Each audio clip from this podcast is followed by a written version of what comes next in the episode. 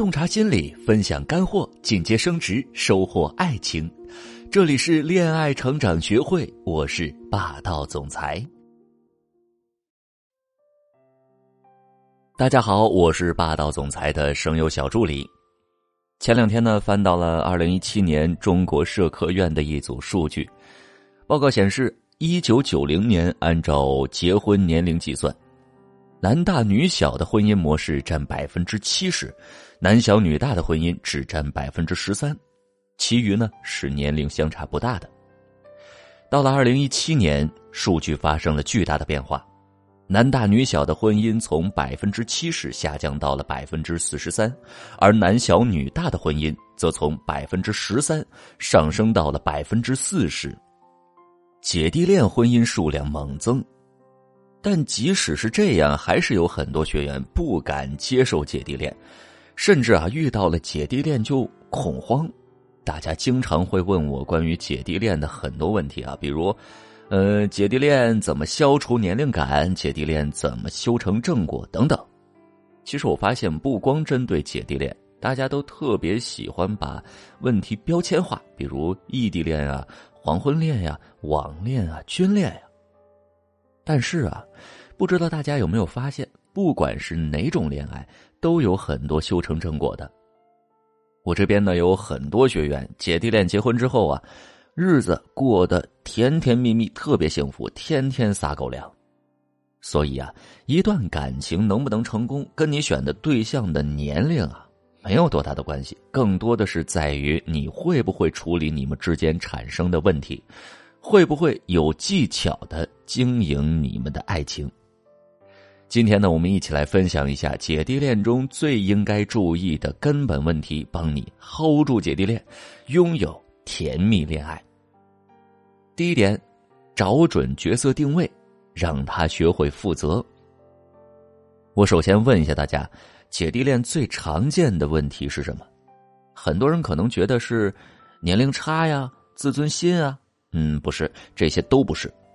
最常见的问题是角色定位错误，比如啊，这姐姐太像一个妈妈，弟弟呢太像一个儿子，这两个人在一起好像并不是一对恋人在谈恋爱，而是妈妈在照顾孩子，妈妈什么都要管，操心忙碌，儿子呢安心享受，玩世不恭。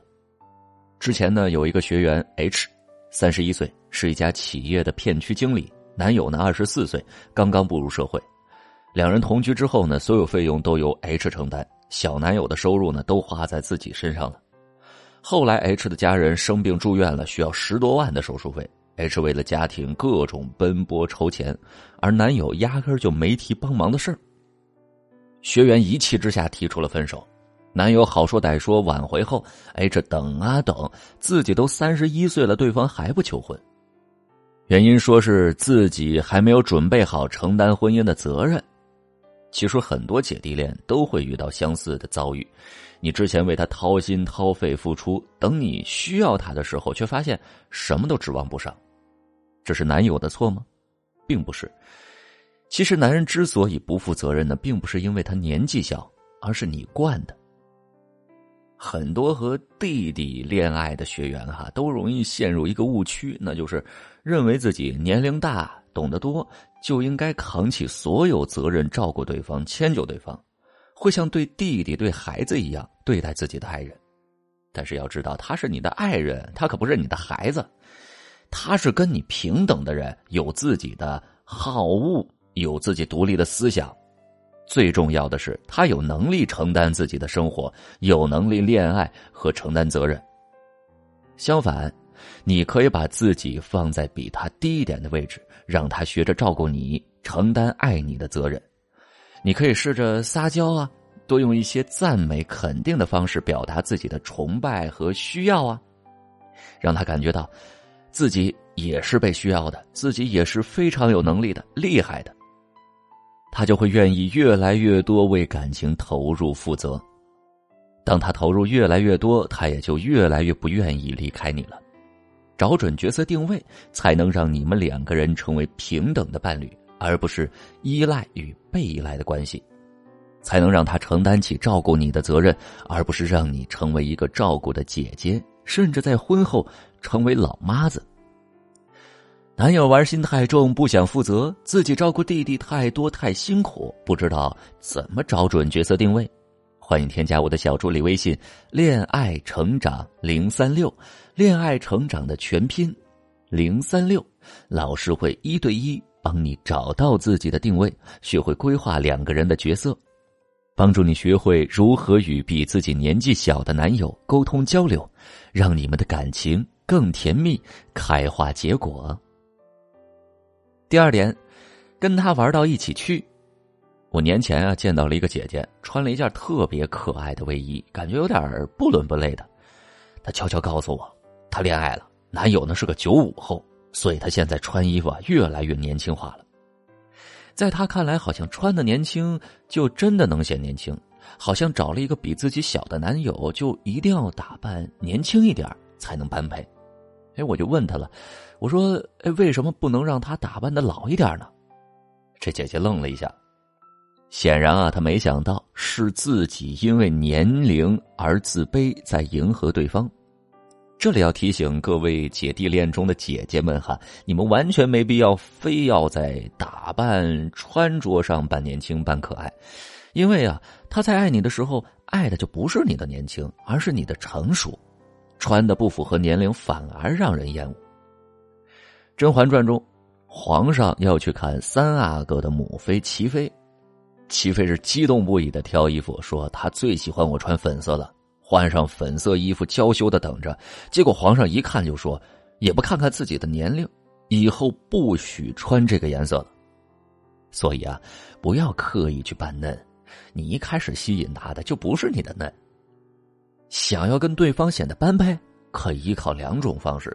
第一，要多运动，让自己有活力，充满生命力。一个健美的五十岁女性，也比一个死宅的二十岁女孩更有魅力。第二，进入他的世界，学习并参与他的娱乐活动，跟他玩到一起去。姐弟恋中的弟弟呢，往往是贪玩的。如果女朋友只是一个家长式的管教，而不能陪他一起玩，时间久了呀，他就会叛逆烦躁。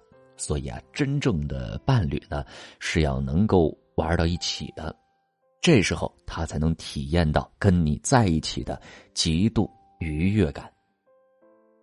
第三点，学会沟通，潜移默化形成好习惯。之前呢，有一个女生跟我说：“哈，老师，你知道吗？我谈的基本上都是姐弟恋。”哎，我就问了，我说：“为什么呀？”她神秘的笑了笑说。可以一人独大，这我不得不承认啊，他这个说法非常对。比自己小的男生其实更容易喜欢听话一些，而且啊，更容易从开始就培养双方好的家庭相处方式。比如在家做家务这块是很多人都头疼的问题。